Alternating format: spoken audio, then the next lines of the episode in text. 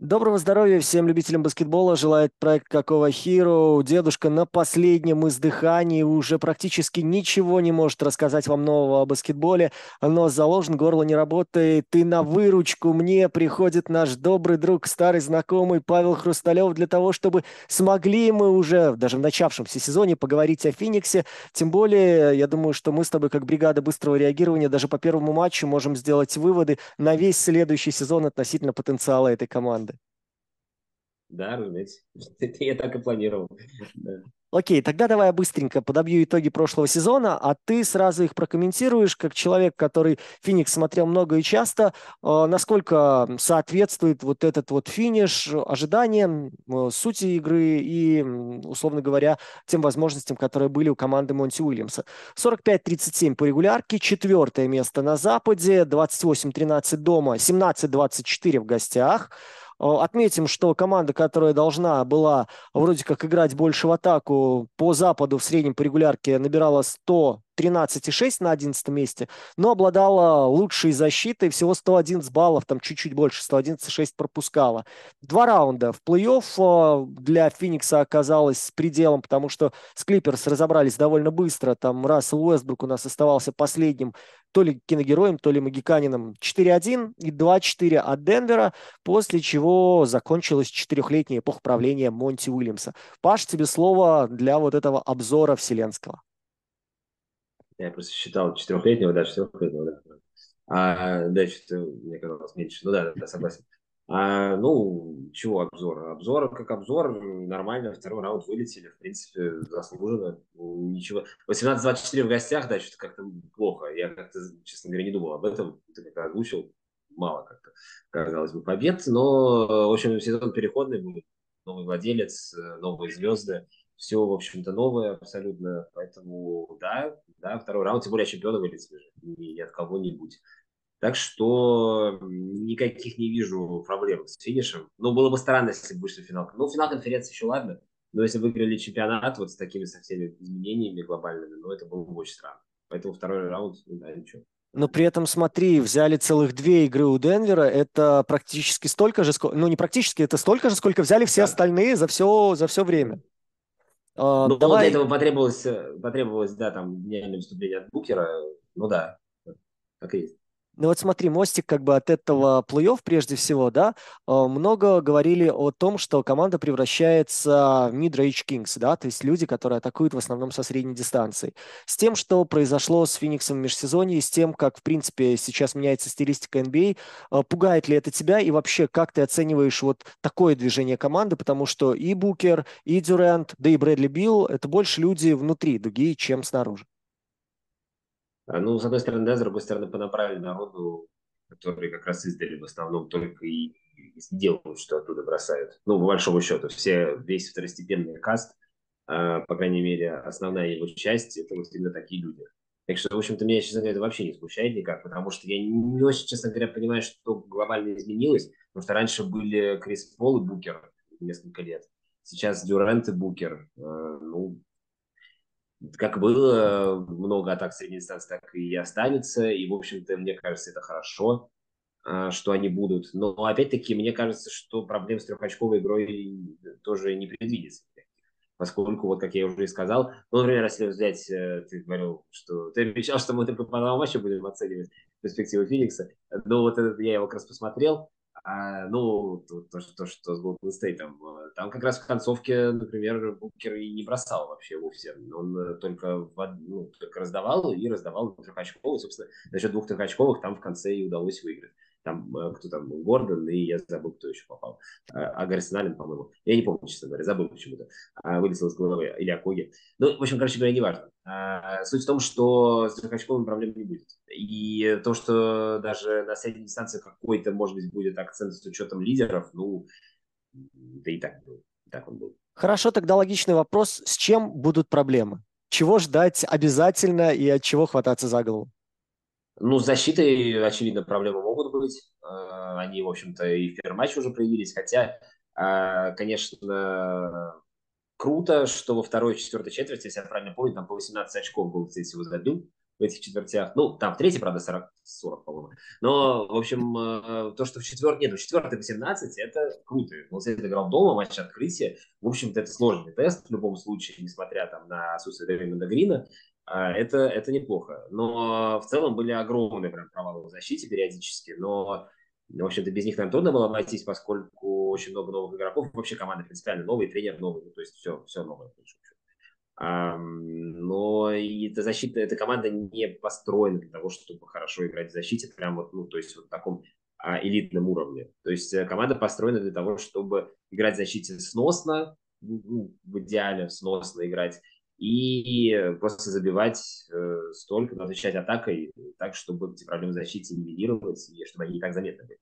Защиты проблемы, да, могут быть. Э, да, извини, да. да. Не, как раз вот догонку, э, смотри, на назначение Фрэнка Вогеля, да, то есть чувак, который, в принципе, славится постановкой защиты, чувак, который идет от базовых защитных схем, чувак, который отталкивается от больших, которые помогают дальше ставить защитный каркас наверху, и мы оказываемся в атакующей команде, у которой защита будет хромать.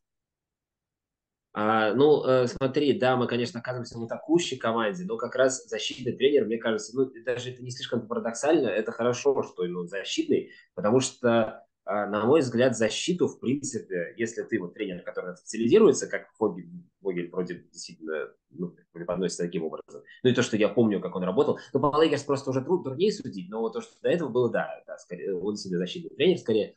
А, ну, просто защиту можно построить относительно сносную, собственно, к чему я клонил. В общем-то, ну, вот в любой команде НБА, но если ты реально умеешь это делать, то мне кажется, это можно сделать. То есть это, ну, защиту строить легче, чем атаку на мой взгляд. Может быть, я ошибаюсь, конечно. Я не знаю. Нет, это, это, это, это как бы а... маст, я с тобой согласен, потому что, опять же, обучить каким-то базовым принципам намного легче, чем, знаешь, Тем игрокам думать над развитием да. атаки.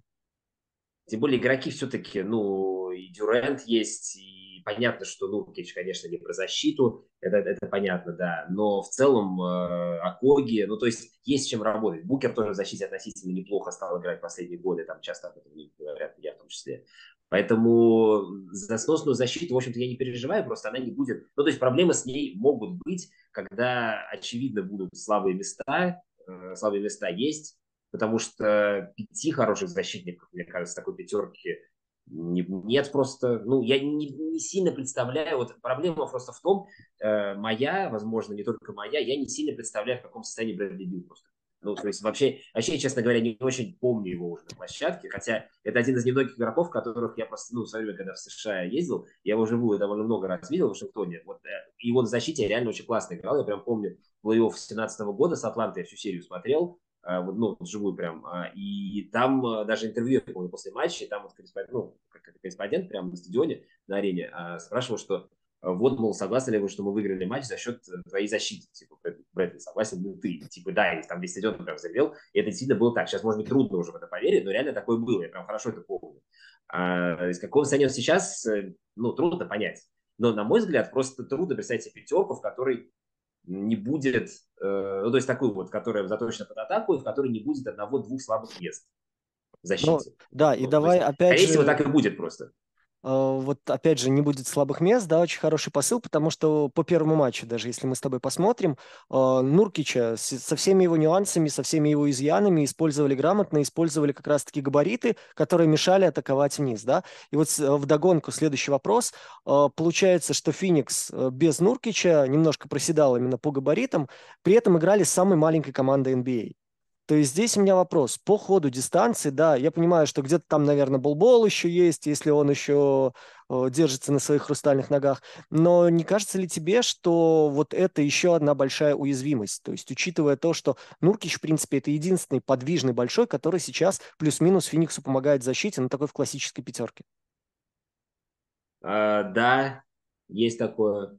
А, очень многие, ну, может, смешно прозвучит для болельщиков, которые не следят за Фениксом прям пристально, очень многие были расстроены э, тем, что отчислили Иша Уэйнрайта. А, ну, я не знаю, кто его вообще помнит, кроме болельщиков Феникса, но был такой э, паренек в прошлом сезоне, очень, очень накачанный, с плечами, которые шириной примерно как Крис Пол весь в длину. А, ну, то есть он примерно таких вот габаритов. И вот по поводу этого очень многие расстраиваются, потому что он, конечно, максимально ограниченный человек, в смысле баскетбола. Так это, на самом деле, довольно широкий взгляд, судя по Твиттеру. Но он отдавал как раз размер, да, он давал размер, качество при этом тоже определенное. Сейчас с этим гораздо хуже. Ну, то есть, на самом деле, на мой взгляд, жаль, что избавились от него, условно, от Болбола. Я просто, на самом деле, не очень представляю себе, какая, в принципе, может быть от него польза. Ну, то есть вот, вот Болбол э, в команде присущем чемпионству, он э, что как бы ну, может дать? То есть очевидно, что в плей-офф он, ну, это бесполезно, ну, то есть плей-офф его не будет. Ну, то есть как бы просто я не представляю, какие минуты он может получить в плей-офф, кроме мусора. А, ну, то есть мусорные минуты, как ты понимаешь, может получить каждый. Ну, то есть это, это не важно, кто, кто там будет играть. А в регулярном сезоне, ну, тоже не понятно зачем. То есть я просто не очень понимаю предназначение его команды кроме того, чтобы говорить, что у нас есть чувак, который, в принципе, как бы, наверное, не сильно менее талантлив, чем Вильманьяма, но просто мы его не выпускаем. Все.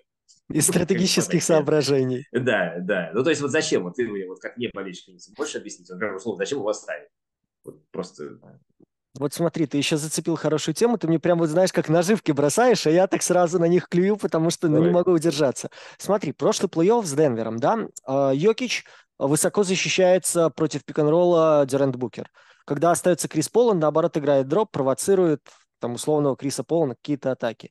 Сейчас, получается, появляется Брэдли Билл, и на твой взгляд, вот против таких мобильных, я понимаю, что там Йокич уникальный, но мы говорим больше об атакующих скиллах, но против э, мобильных больших, не исчезла ли вообще эта проблема, и не будут ли сейчас, в принципе, защищаться так против Феникса? Потому что, возвращаясь к матчу с Голден Стейтом, смотри, первая половина э, Warriors без Дреймонда Грина очень высоко, очень активно зажевывали пик-н-ролл, и практически это выбивало первый ритм, да, вот из колеи, пока, пока Букер был, что-то попадали, как только он сел, моментально развалилась игра, и они сбились там и на дальние, и Дюрент там бросал через какие-то безумные руки с дальней дистанции, и статика в атаке появлялась. Э, не кажется ли тебе, что вот, э, ну, я не знаю, замена пока, наверное, рано обсуждать, но, в принципе, вот эта модель защиты против Феникса, это такой удар по ахиллесовой пяте, после которой довольно сложно сложно будет Фениксу держаться на ногах. Во-первых, ты очень прям здорово объяснил. Да, согласен. И я просто пока не забыл, хочу сказать просто о том, что о чем я хотел сказать в предыдущем уже своем э, тезисе, а, что команда-то как бы атакующая, то есть все это принимают как за. Команда супер атакующая, супер атакующим потенциалом, все круто. Но на самом деле, э, как не смешно, э, я помню те времена хорошо, там условно 17-й год, 18-й, все зависело от букера. И как не смешно, сейчас тоже все зависит от букера. Ну, то есть, на самом деле, атакующая, супер атакующая команда, почему я говорю о том, что э, хорошо, что пришел Фрэнк Фогель, потому что защиту он построит, а в атаке проблема в том, что э, какой-то суперструктурной игры все равно никто не ждет, ее все равно, скорее всего, не будет.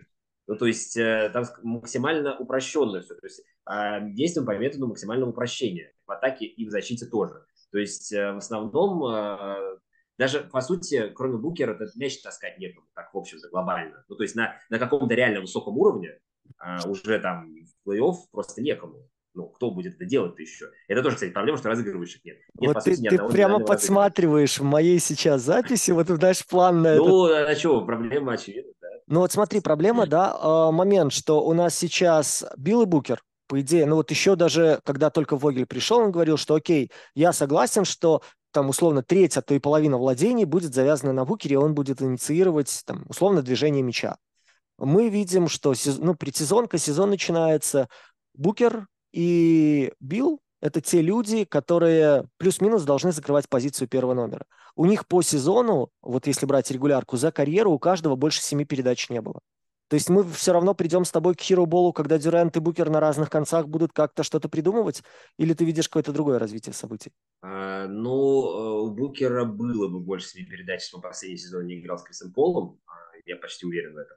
То есть тут как бы тоже такое... Ну, статистика, да, она есть, я согласен, но э, также трудно отрицать, что он очень сильно прогрессирует э, в смысле розыгрыша. Ну, просто я, понятно, комплементарно в основном о нем высказываю всегда, но мне кажется, это действительно трудно отрицать. Ну, просто мне реально очень нравится, что человек, за которым я начал очень пристально следить 7 лет назад, когда в него никто не верил, сейчас вырос, в общем-то, ну, в абсолютно непривлекаемый игрока топ-10, ну, и, на мой взгляд, в топ-5. Ну, это мое мнение. Ну, как бы это, ну, то есть мне кажется, что вот реально есть Йокич, Янис Эмбит, а дальше Букер, в принципе, легко можно четвертым поставить. Ну, на мой взгляд, опять я не буду спорить. А, ну, просто при желании поставить можно. Я понимаю, что можно и другую не спорю с этим.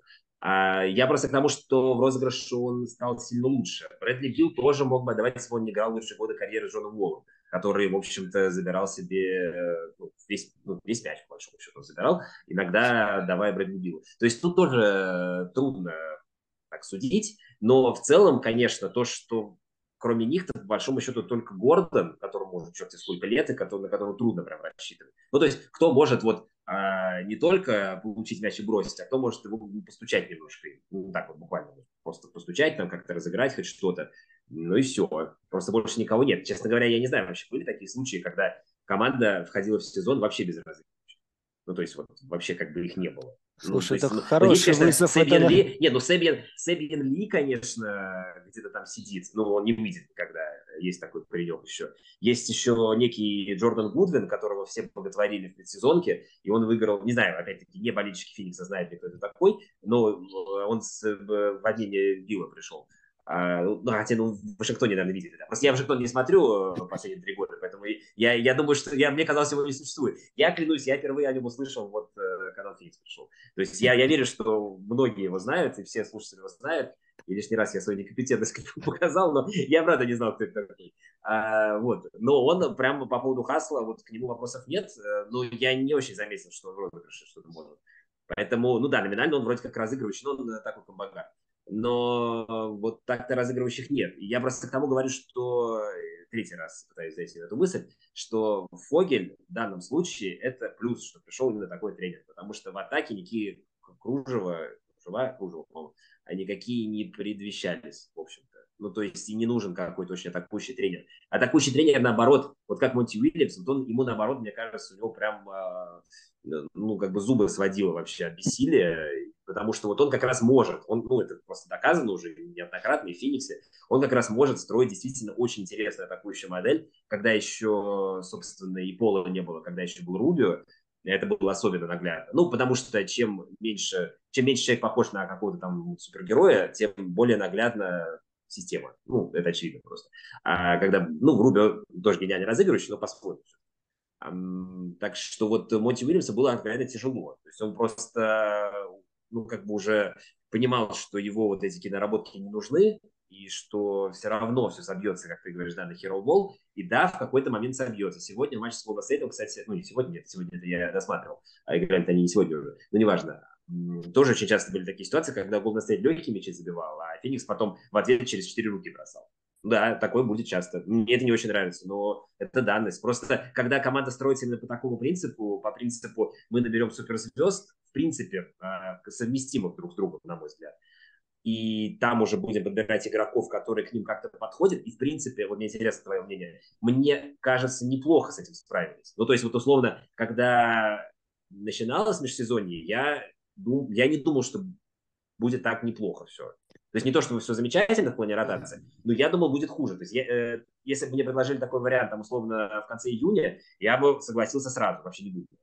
Ты знаешь, мы записывали подкаст, по-моему, где-то в конце июня, вот, и, или в начале июля, но что-то вот мы касались уже этой темы, и я говорил, что для, для меня Феникс вообще сейчас в плане подбора кадров это, ну, такой не то что теневой фаворит, но один из лучших э, коллективов, который отработал на рынке, потому что они подбирали под Вогеля очень узкопрофильных людей, которых, знаешь, довольно просто встроить систему, у которых есть четкая задача, и, соответственно, когда ты выпускаешь их в пятерке, они, во-первых, особо не мешаются, да, Грейсон Аллен особо не создает трафик. Он стоит все время, вот вчера даже было показательно. Вот, давай, давай. Ой, не дашь, ну окей, я еще постою. Все равно, чем мне идти на подбор, я лучше побегу потом назад. Да, там выходит э, Нуркич, понятно, имитировал там, поставил заслон, показал, что пойдет вниз, нет там двойки, остался еще один заслон, дал, подвернулся. Все, то есть, ну, дальше ему даже не стоит соображать для того, чтобы какие-то там сверхмеры делать. Они через два заслона выводят маленького, окей, Акоги, да, пошел, помог заслоном, показал, что готов поставить спину на отскок, все, дальше там уже разбираются ребята более звездного толка. Получается, что и вот так вот дальше идешь, идешь, идешь, да, вот Гордона ты вспомнил, то есть человеку, которому надо стабилизировать немножко темп во второй пятерке, потому что первая явно будет форсировать его, а Брэдли Билл выйдет, я думаю, это еще быстрее пойдет его второй пятерке. Окей, где-то притормозил, где-то попа отодвинул, попал от щита, где-то сбросил на слабую сторону. И вот так вот, знаешь, если подбирать людей, которые пришли в Феникс, ну, по крайней мере, мне было понятно, что от них будет хотеть строить Вогель и как будет строить. Я не очень верил в то, что это будет работать в защите, и, в принципе, вторая пятерка вчера ну, показала, что там еще дисбаланс очень большой, и явно он будет больше, когда вернется еще и Брэдли Билл. То есть там, в принципе, очень тяжело разобрать, кто, кто когда меняется, и было ощущение, что у людей, в принципе, со сменами вот, ну, еще нет толкового понимания, когда есть возможность для смены, когда нет. Ну, собственно, у Golden State это было то же самое. Они там два таких косореза друг друга, особенно в середине игры, э, такие подарки и делали. Но в целом, если так посмотреть, э, знаешь, это межсезонье такое тренерское. То есть Ишбия набирал людей-ролевиков как раз-таки под понимание того, что делает э, Вогель. Ну, я так понимаю, они там согласовывали это все, выискивали людей, которых можно выдернуть. И дальше двигались. Вот именно, знаешь, так, такое ощущение, что вот трио лидеров и пул людей, которые у нас будут, мы набрали. Дальше, окей, вот, вот она бы, допустим, появился. Сколько он там забивал с Дюрента передач во время Нетс? Ну, из угла, окей. Из угла – это важная оговорка. Из угла с дальней дистанции. Сейчас примерно та же роль, которая появляется, которая дает возможность там какое-то пространство создавать. И в этом смысле, ну вот Феникс сказал, знаешь, там все писали тоже, что капец, три звезды, денег нет, наберут сейчас хромых Кармел Дейрта, не вызовут там из ретайрмента, еще и он будет играть. Но в итоге получилась, ну, вполне себе сбитая команда, особенно вот под регулярку для того, чтобы давать отдохнуть одному из вот этого созвездия э, Букер, Дюрент, Билл, ну а дальше уже соображать, насколько хватит соображалки. Вот важно просто понять э, еще, кстати, момент такой.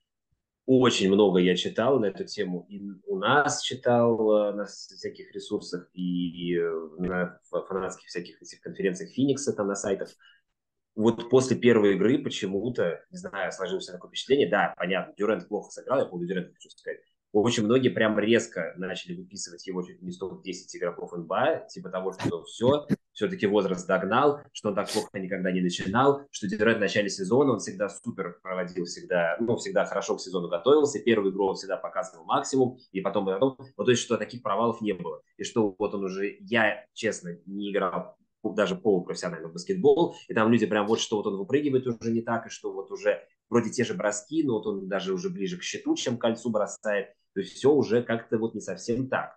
Не знаю, тебе пока... Просто это принципиальный момент. То есть от Билла, в принципе, никто не ждет суперзвездного уровня. Ну, то есть он будет на уровне третьей звезды, очень хороший. Мне кажется, это все-таки, наверное, сильнейшая третья звезда в лиге, наверное, нет. Ну, короче, я сейчас не готов сказать, э, наверное, не готов сказать, наверное, это перебор э, фраза, но, в общем, короче, на, короче очень классно. Такую третью звезду, наверное, много хотел бы, если он будет в том состоянии, в котором более-менее все ожидают. Но вот э, ты же согласен, что Дюрент не первая звезда Фениксе точно? Конечно. Это, наверное, Нет, согласен, здесь да? безусловно. Я, знаешь, вот для меня очень показательно было то, э, как Букер начинает владение. То есть, когда Дюрент начинает владение, он первым делом либо требует себе заслон сразу для того, чтобы освободить пространство, либо уходит на ту сторону, где защитники дают ему дистанцию. То есть ему надо оценить, там условно прикинуть, где или проще, или кого позвать под заслон, или куда атаковать. Ну, знаешь, выбирают как условного Грейсона Аллена. Фениксе сейчас явно будут выбирать первым, в кого пойдут атаковать.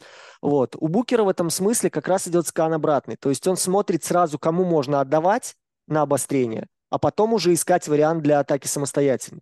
И для меня это очень, во-первых, такой показательный момент, а во-вторых, это очень четкое такое разделение, знаешь, где надо будет форсировать броски. Понятно, что вот условно концовка, да, она может идти Дюренту, потому что он будет искать возможность для себя.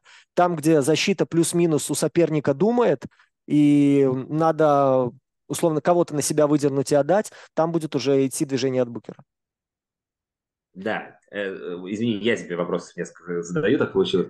А, ну и согласен ли ты вот с этими тезисами о том, что Дюрент уже как будто бы не тот? То есть когда-то он будет не тот, это когда-то настанет в любом случае. В принципе, уже довольно скоро, это очевидно. Потому что возраст какой? 2007 года в лиге. Ну, то есть э, там один сезон пропустил. Да, сейчас сути, 34, да, да, да. 17 по сути, сезон, да. А 89, 88 года рождения же, да? Ну, 34 сейчас. Ну, окей. Будет 35, помню. Короче, я, я уже не помню, да. А нет, в сентябре, помню, рождения. Ну, в общем, короче, неважно а, много лет ему. А, и самое главное, что не то, что много лет, очень большой пробег и очень большая история травм. А, серьезно.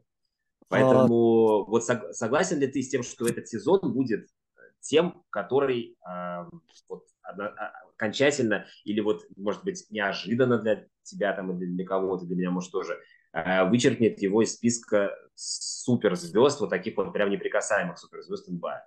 Или Слушай, ты вот так поменял вопрос, я был вот к началу, к начальной фазе я был готов. Ну уже, давай, давай что... начать, давай, давай, давай по порядку, да. А, относительно давай. первой игры, вот этих недолетов, перелетов, смотри, любое мелкое повреждение, которое может быть связано, там, я не знаю, с тазобедренным суставом, может его там подзакалывали где-то, да, может какое-то растяжение, это влияет, и все, и человек действительно меняет там структуру бега, меняет какой-то момент выноса, просто потому что может быть спазм, который тебе э, осложняет и подготовку ног, да, и вынос, и саму механику. Хрен его знает, может, у него при выносе мяча уже где-то стреляет, он такой, да ёпрс это.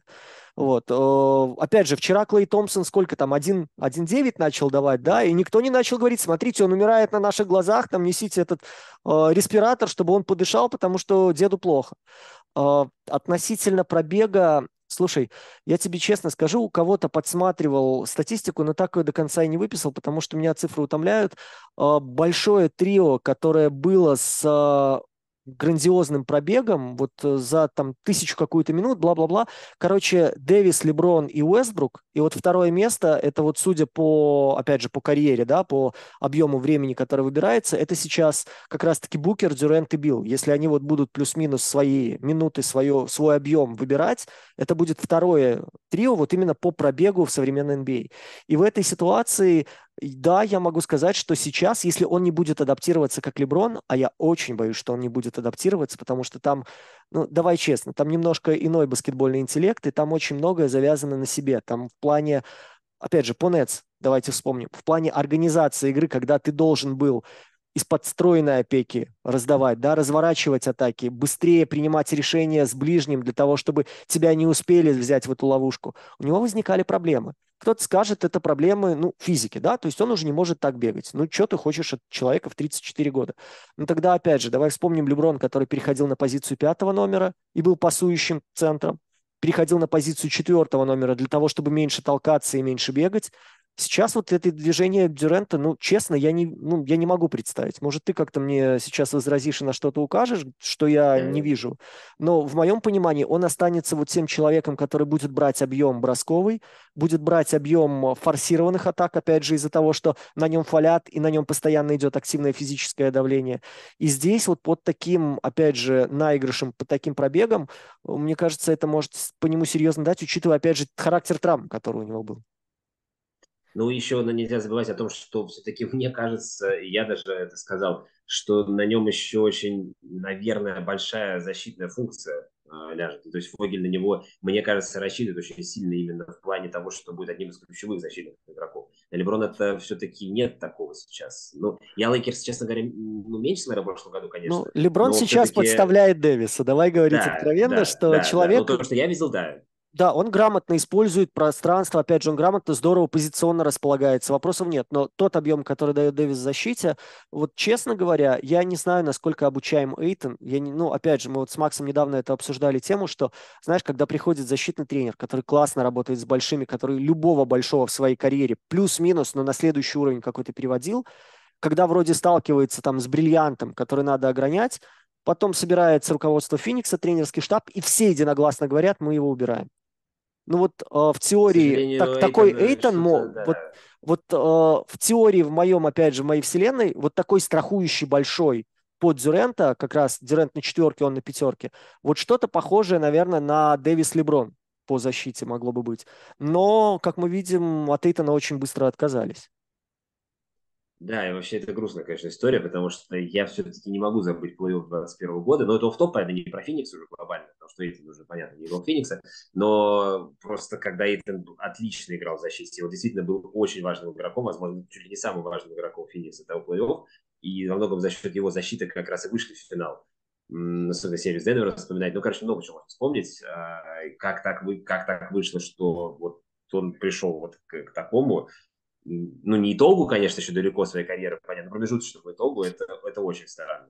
Ну, для меня необъяснимая какая-то загадка. Ну, то есть у него все есть, и у него вроде бы и были, и были матчи, и отдельные отрезки даже, там, месяцы, когда он на самом высоком уровне, на самом высоком уровне сопротивления проводил, в общем-то, играл так, как все от него ждали, именно в защите, по крайней мере. В атаке как бы тоже окей.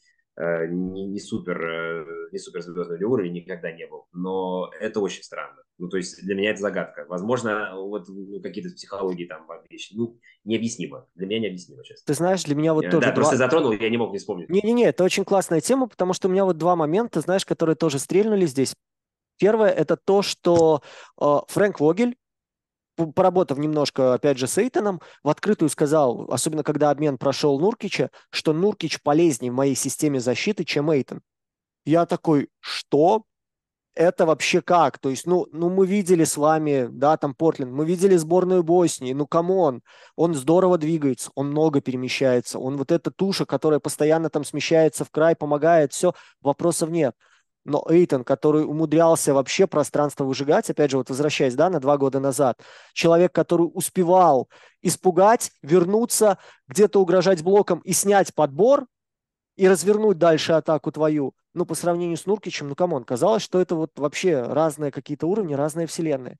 И второй момент, который вот, опять же, в этой ситуации, смотри, э, о Йонасе Валанчюнасе, да, два последних года, учитывая, что, окей, там нет Зайона в Пеликанах, бла-бла-бла, но Ой, чувак, работал 30 минут э, в прошлом сезоне, 22 э, минуты в, прос- в прошлом сезоне, 30 минут в позапрошлом, делал в среднем дабл-дабл, там снимает, дает заслончик, где-то подбирает, попадает. У Эйтона та же функция, при том, что он вообще не форсирует на себе внимание, да, то есть он, ну, где-то там подвернулся уже, ладно, ему отдали. Все остальное он там себе вытирал подошву и попу о паркет соперников и о шорты соперников для того, чтобы этот мяч получить и дослать его вторым темпом но при этом Волончунас это вау, как помогает команде, а Эйтон вот во всеобщем восприятии на фоне вот этого конфликта с Уильямсом стал вообще бревном. Ну, как-то у меня это вообще не бьется. Э, там все очень странно. Честно говоря, абсолютно противоположное мнение у людей, которые прямо пристально следят за Фениксом. Но это, на самом деле, один из тех игроков, которые вот максимально полярные какие-то вещи заставляют о себе думать. Э, но, честно скажу, вот я, последив за Эйтоном, э, не самый большой его поклонник его таланта все-таки. Не, не таланта даже, а его, естественно, реализации. А, но вот я посмотрел первый матч с Golden State, ну, конечно, ну, я очень рад, что да нет, на самом деле, это удивительно, это парадоксально. Но просто Нуркич настолько более внятный игрок, ну, именно более внятный. Ну, то есть там понятно, что он много чего не может, очень много. Но понятно за то, чего он может, и он это знает вот, вот что самое главное. Банальная вещь, может, я говорю. Но это прям вот бросалось в глаза. То есть не болельщику Феникса, может, который не смотрит там каждый матч, там, как я условно там последние несколько лет. Это не так заметно. Но просто от Эйтона никогда непонятно, чего ждать. Никогда непонятно, заиграет ему команда или нет. Никогда непонятно, как он отреагирует на это. Ну, то есть э, вообще ничего не ясно. С Нуркичем мне кажется, что ясно более-менее все. Вот он будет играть, если, ну, пока не травмируется, надеюсь, не скоро это будет, хотя, наверное, будет.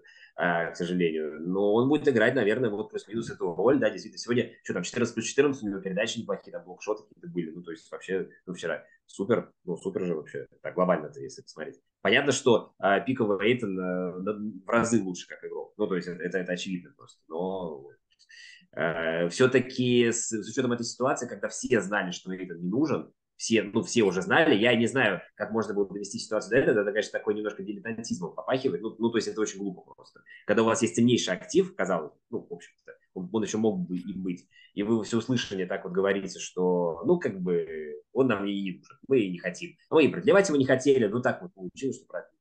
Ну, ну, замечили, да. Ну, ну, сами вот, то лучше, чем Нуркич, а, получить, наверное, вообще трудно было чего-то, если честно. Паш, вопрос, который не могу не задать, вот в контексте беседы уже пару раз эта фамилия всплывала, Крис Пол. Крис Пол, который вроде как всю эту команду сначала объединял, потом всю эту команду вроде как развалил, его потеря, насколько она важна с твоей точки зрения, и не было ли вот у тебя ощущения, что вместе с Монти Уильямсом просто вычеркивали всех, вот людей, которые его эпоху олицетворяли, потому что у нас сейчас в Фениксе только Дэвин Букер, да, из состава финала 21 года остался. И вот получается, что минус Эйтон, который скандалил и как-то негативно отражался, минус тренер, который вляпался в скандал с собственными игроками, который вроде как не управлял командой уже в конце плей-офф, и минус Крис Пол, из-за которого все началось. И мы дальше начинаем вроде как с чистого листа, с двумя, а потом уже и с тремя суперзвездами. Я как-то об этом не думал, действительно, только Букер остался. Хм, да, и правда. Кстати, Дюранту 35 все-таки. А, я, 88 да, я проверил. А, это самое, да, есть такое ощущение, во-первых. Во-вторых, все-таки мне кажется, слишком велико разочарование от того, что в каждом сезоне, несмотря на ну, прекрасную игру, ну, ухудшающуюся все-таки с каждым сезоном, в каждом сезоне а, здоровье Криса Пола подводило, в общем-то, важные моменты, и все раньше и раньше это начиналось с каждым сезоном. То есть в финале 21 года это было, собственно, в финале, ну и до этого в матчах в других сериях плей-офф тоже, там, с Клиперс в частности, но в финале особенно это. И потом, в общем-то, то же самое было. Поэтому, мне кажется, очень велико разочарование просто. И Ишбе, и все остальные, в общем-то, понимали. Ну, то есть, мне кажется, голос Монти Уильямса был бы... Ну, то есть, он вето бы накладывал на любые обмены, наверное, принципола, пока Монти Уильямс сам в команде, потому что, ну, известно почему. Это дружбаны давние. А, но вот его нет, и действительно решили, по-моему, идти без Криса Пола, и все-таки на данном этапе карьеры он не та фигура, чтобы это решение можно было воспринять с каким-то таким вот недоумением. Ну, то есть у меня недоумения, честно говоря, не было. Ну, было какое-то определенное расстройство, но Крис Пол просто такой игрок, что, мне кажется, в любой команде, которую он играл, кроме Оклахомы, а, болельщики, ну, потому что он всего один год играл, в общем-то, ничего не случится, не успел. То есть он просто благодаря нему команда провела сезон сильно выше ожиданий, быстро вылетела, травмироваться в финале поэтому не успел, потому что они туда не вышли.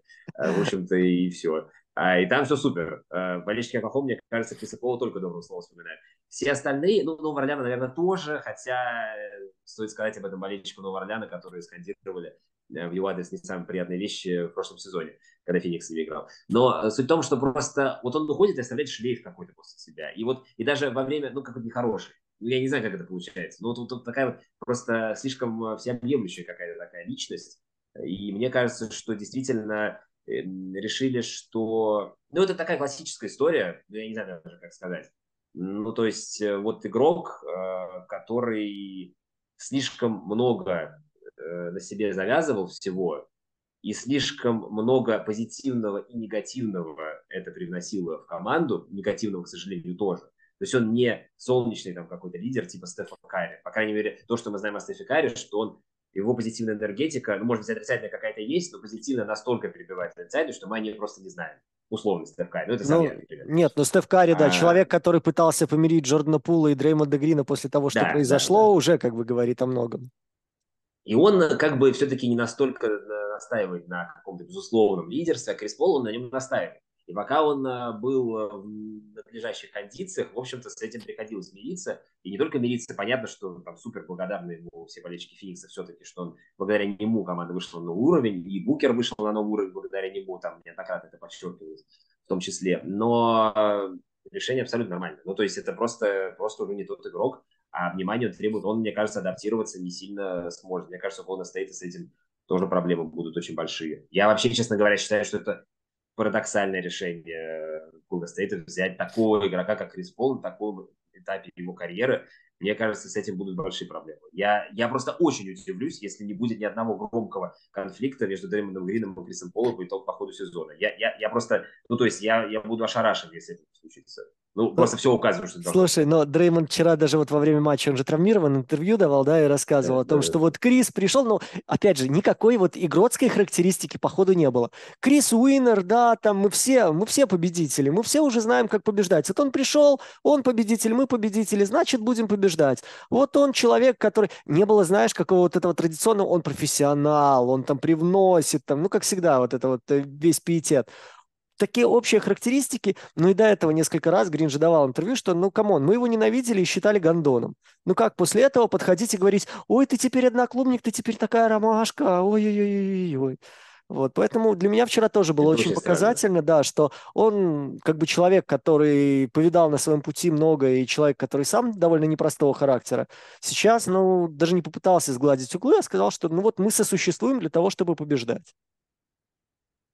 А, да, и просто очень странно, когда игрок, который, как правило, заменяет собой всю систему, является собой всю систему, в общем-то, с него она начинается, приходит, наверное, в самую системную команду последнего там, десятилетия в НБА, где все игроки еще, которые систему образуют, и тренер, они все на месте. А, ну, короче, не про Golden State, конечно, выпуск, но просто для меня это было, я просто очень, ну, то есть просто очень. Это, наверное, одно из самых, ну, я вот тогда только-только начинал следить за ну, то это, наверное, трудно сравнить. Просто это сравнивали, я тогда поддавался общему какому-то сравнению. Когда вот Мэлоун, Карл Мэлоун приходил в Лейкерс, ага. меня это тоже было просто... Я, ну, я тогда только начал следить, для меня это просто был шоком. А, но все-таки это даже, то, даже это не совсем так странно. То есть, вот, на мой взгляд, это настолько же странно, просто то, что я сейчас скажу, никто, возможно, не помнит. Это когда Роберт Орри приходил в Феникс в конце 90-х. А, была такая история когда Хьюстон обыгрывал Феникс два года подряд, а потом обменяли, там обмен случился. И, в общем, э, там Барбар как раз был задействован, да, и Ори пришел в Феникс. И это, ну, я тогда, конечно, вообще не смотрел, мне тогда 5 лет было, но просто это, ну, то, что я читаю сейчас, тогда и реакция была э, что-то типа, ну, как так вообще? И, ну, понятно, что игроки разного уровня, все, все разное, но вот именно в плане реакции того, что действительно так долго ненавидели, и вот они объединились, э, тем более, когда действительно нужно выигрывать, не знаю, и ты, вот, ладно, сори, еще один вопрос по Golden State. Вообще, насколько сейчас жизнеспособны Карри и Пол вместе, когда играют в стартовой пятерке? Я понимаю, что, наверное, когда вернется Грин, этого не будет, возможно, возможно. И с этого, кстати, возможно, начнутся проблемы, как раз, что Крис Пол не будет выходить в старте. Но вот когда они в старте выходят, так ты думаешь, долго будет вообще? Ну... Слушай, я вот, я, конечно, тоже один из медалистов чемпионата мира по оверреактингу для того, чтобы делать себе, знаешь, глобальные выводы по первой игре и по одной игре. Ну, да. Но вот то, что я видел, э, смотри, момент, когда Кари владеет, все равно он оценивает ситуацию, и люди под него двигаются без мяча.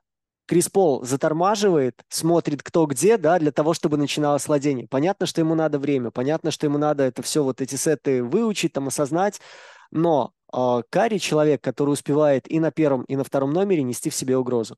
Много ли ты чувствуешь угрозы от Криса Пола на двойке? Ну вот как атакующий защитник. Он вчера подшагивал к дуге, он вчера с двух ног атаковал с дуги, он вчера внутрь пытался показывать, что он будет обыгрывать на втором шаге, понимаешь? Ну там защитник такой, ну come on, ну, ну, удиви меня, что тут. Просто если не выбрасывать руку и не лупить вот этот момент, знаешь, когда колыбельные эти качели да, начинаются да, с фолом, да. ну, бросай. Ну, с отшагивания бросай, давай посмотрим, сколько это зайдет. И ты понимаешь, что, да, с другой стороны, не самая, во-первых, защищающаяся команда. Во-вторых, тоже еще довольно разобранная. Опять же, когда у тебя э, постоянно и в стартовой, и в смешанной пятерке есть игроки, в которых, очевидно, будут бить. И, честно, вот мне очень жалко Грейсона Аллена, потому что, ну, это настолько магнит прямо для начала владения твоей команды, когда ты будешь выискивать возможность отправить лучшего Галиадора против него. Так и здесь. Люди смотрели, где Кари, люди смотрели, когда когда надо будет идти к нему, чтобы помогать непосредственно опекуну Кари. Ну а дальше мы там по, ну, с помощью ротации, если пол будет бросать, окей, нас это устроит. И вот в этом смысле, знаешь, даже во второй пятерке у Golden State сейчас нет человека, который был бы стопроцентным скорером. То есть человека, которому вот, знаешь, как пулу, которому ты давай пулять, вот он будет это делать и еще скажет тебе спасибо, да, еще. Сейчас, ну, и Муди, и Куминга, и кого там они не, не пытаются как бы интегрировать в, во вторую пятерку, пока такого форсированного скорера нет.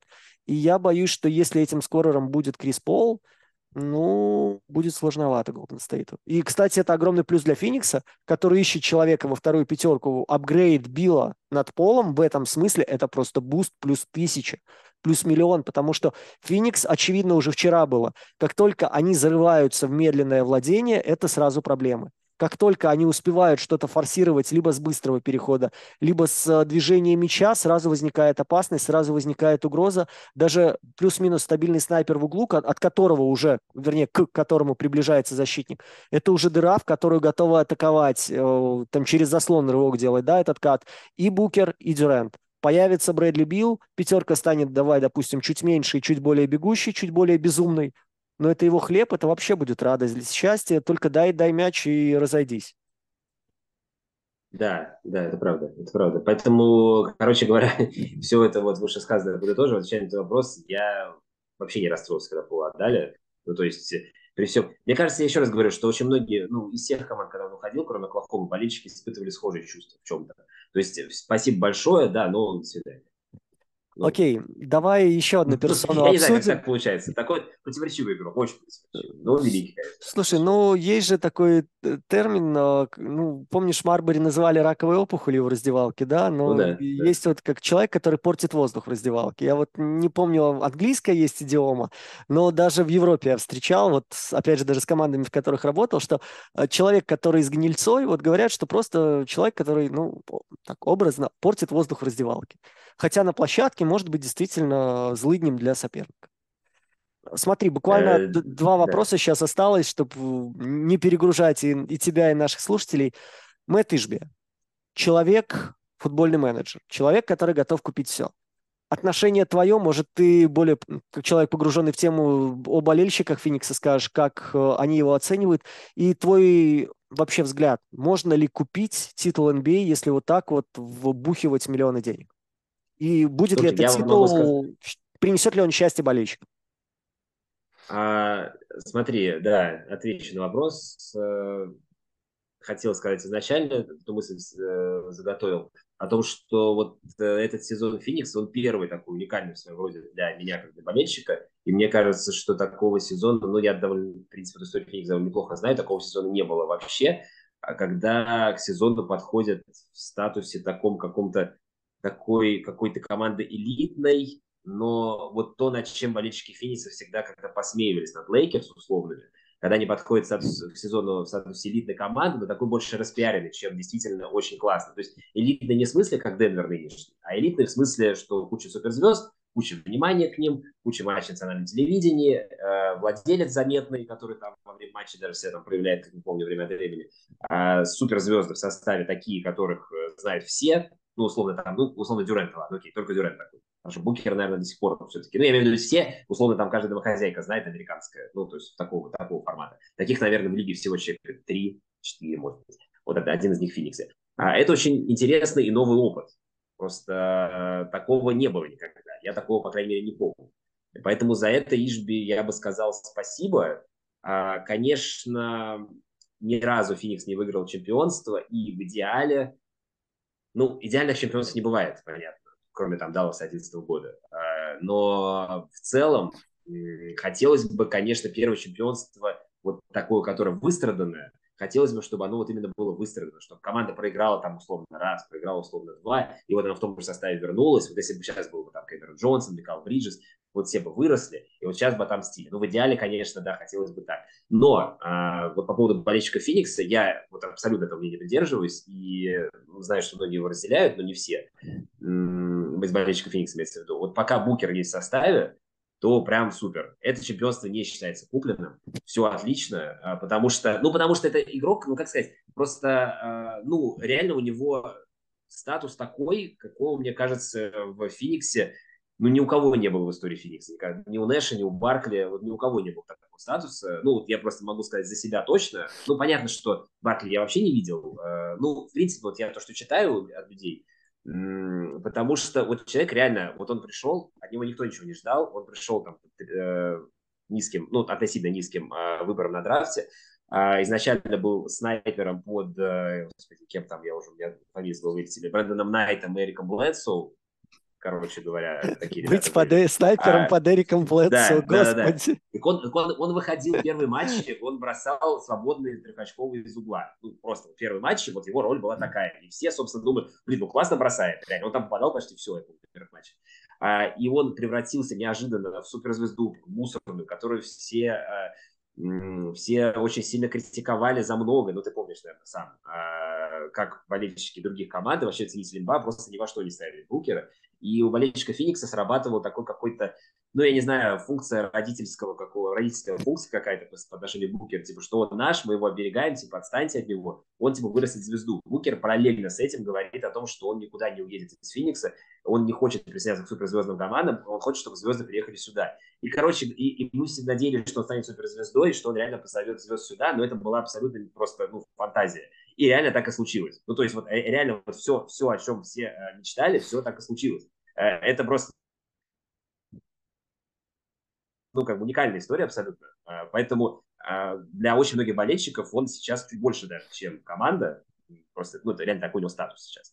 А если бы он еще идиотскую мандату вспоминать, бы еще О, да, да. Шутки про Джейн Фонду вчера просто, знаешь, рвали у меня чатики. Это, это, это реально ужасно. Ну, как бы, просто это, это, это настолько нелепо выглядит. Ну ладно, не суть. А, в общем, короче говоря, это, знаешь, как раньше, я не знаю, какие-то вот нулевые годы очень модно было игроки и, ну, просто обычные люди с длинными волосами, классные какие-то прически, там еще что-то были. И вот была мода, они начали обруч надевать. Да, да, да. Это, это вот, вот примерно по, по степени нелепости, вот так же вот на букере бандана смотрится. Ну, просто кому-то она идет, ему вообще не идет.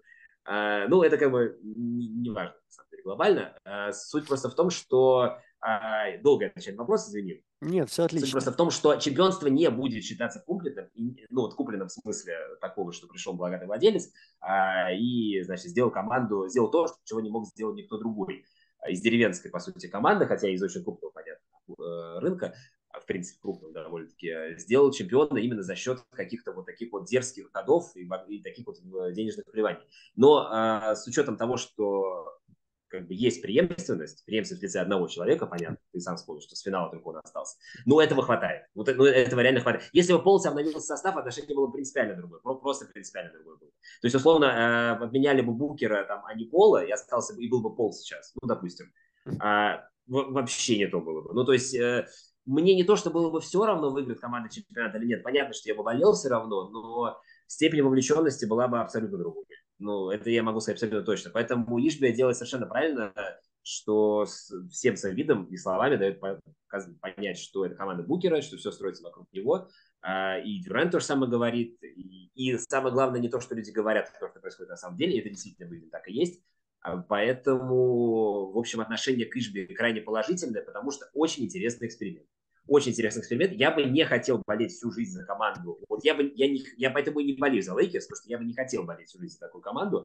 Но в рамках эксперимента мне понаблюдать за этим очень интересно, потому что такого в болельческой жизни еще не было. И почему бы не поболеть за команду, матчи которой выносятся постоянно в прайм-тайм, матчи, которые смотрят все. Я достаточно лет, э, десятилетий даже, честно говоря, э, смотрел на матчи команды, которые никто не смотрит глобально. И, Поэтому, почему, в принципе, почему слушай, бы не побыть Э, ты смотрел на матчи, в, которые, в которых играл Эрик Блэдсу. Играл много, и на что ты даже там претендовал как бросающий. И Брэндон Найт. Нет, ну слушай, Блэдсу лучше Найта, там Брэндон Найт. Я просто напомню. Окей. Там было, и там много кто был. Вот, я просто к тому, что почему бы не окунуться внутрь мейнстрима? Вполне, да, почему нет? Последний вопрос, который мы подводим черту, в принципе, под всеми нашими превью три твоих ключевых ожидания, три твоих хотелки, давай так скажем, относительно Феникса в нынешнем сезоне. Они могут быть амбициозными, они могут быть совсем-совсем скромными на твой вкус. А, я бы хотел, чтобы а, так, чего бы я хотел, чего бы я хотел? Я бы хотел, чтобы, во-первых, ну, а, чтобы Букер не часто травмировался, потому что одна из его самых слабых сторон это то, что он просто не может провести весь сезон. Именно поэтому я не голосовал во многом за него, как за MVP, там опрос был на sports.ru, а, перед сезоном. Я не думал даже об этом, потому что просто я не верю. Ну, вроде как он, вот сегодняшний, который будет ночью матч с Лейкерс, он вроде пропускает, он крайней мере, перед игрой. Ну, то есть э, Короче говоря, у него проблемы с этим большие. Хотя бы 70 матчей регулярки, он проведет, супер. А, но это такая прям, персональное, персональное пожелание. А, хотел бы я, чтобы Дюрент остался на том же уровне и действительно не произошел этот регресс, потому что ну, до Букера а, Дюрент как бы ну, до сих пор оставляется моим любимым игроком. Просто так вышло еще, что вот он пришел в мою любимую команду. Я всегда этого хотел, это забавно получилось. Просто будет крайне обидно, если вот он только, только перешел в Феникс и сразу же перестанет быть суперзвездой. Блин, ну как так? Это крайне обидно будет. А, и чего бы я еще хотел? Я бы хотел, чтобы через, ну, чтобы к середине сезона, а, вот, ну, дедлайн, когда там, в конце февраля, я не помню точно, да, да, да, в конце да. февраля обычно, ну, где-то к началу марта, чтобы обрисовалась уже структура команды в смысле распределения ролей ролевиков, потому что сейчас очень много плюс-минус как будто бы равных игроков, которые при определенных обстоятельствах могут выстрелить, могут заслужить свое место, могут не заслужить. Там какого-нибудь седьмого, восьмого, девятого человека в ротации. Там Чемизе Мету, короче, там народу полно. Насир Литл. Ну, глобально, как бы, если при должном подходе, они чего-то, наверное, могут.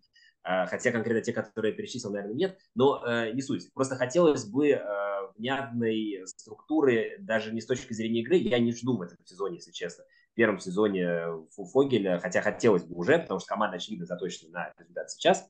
Я не жду каких-то там, э, ну, глобально не жду, что команда станет самой структурной в НБА. Но я хотя бы хотел бы, чтобы к марту уже было понятно, какие, на каких игроков рассчитывать, у каких игроков какие роли, а, то, что ты говорил, что игроков подбирали по конкретной роли узконаправленно. Ну вот хотелось бы, чтобы это было прям четко видно на паркете, потому что пока это ну, непонятно вообще, кроме там некоторых персоналей.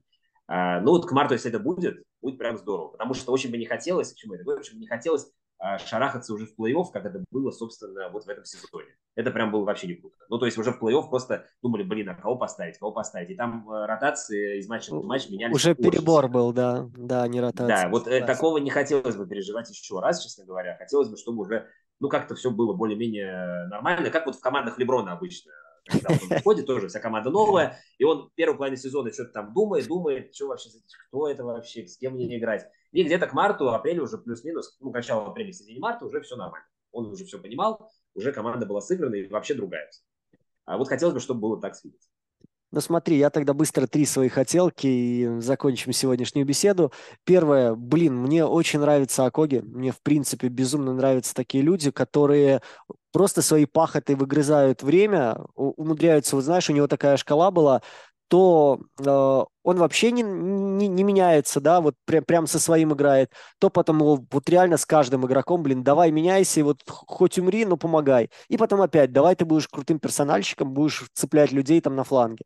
Мне очень хочется, чтобы он стал таким Джейм Краудером, но в хорошем смысле этого слова. То есть, чтобы действительно у Феникса появился такой крутой фланговый игрок, который мог бы и перекусывать, и помогать, вот опять же, из дальней дистанции брать броски не шальные, а когда ты действительно готов, и добавлять баланса. Вот такие игроки, мне кажется, вообще на вес золота, которые ну, не супер звездно одарены, настолько здорово вписываются в коллектив и помогают вот по мелочам, и плюс не чураются черновой работы. Это, ну, блин, большое дело. Мне очень хотелось бы, чтобы у него вот прям получился такой яркий сезон, как игрока стартовой пятерки.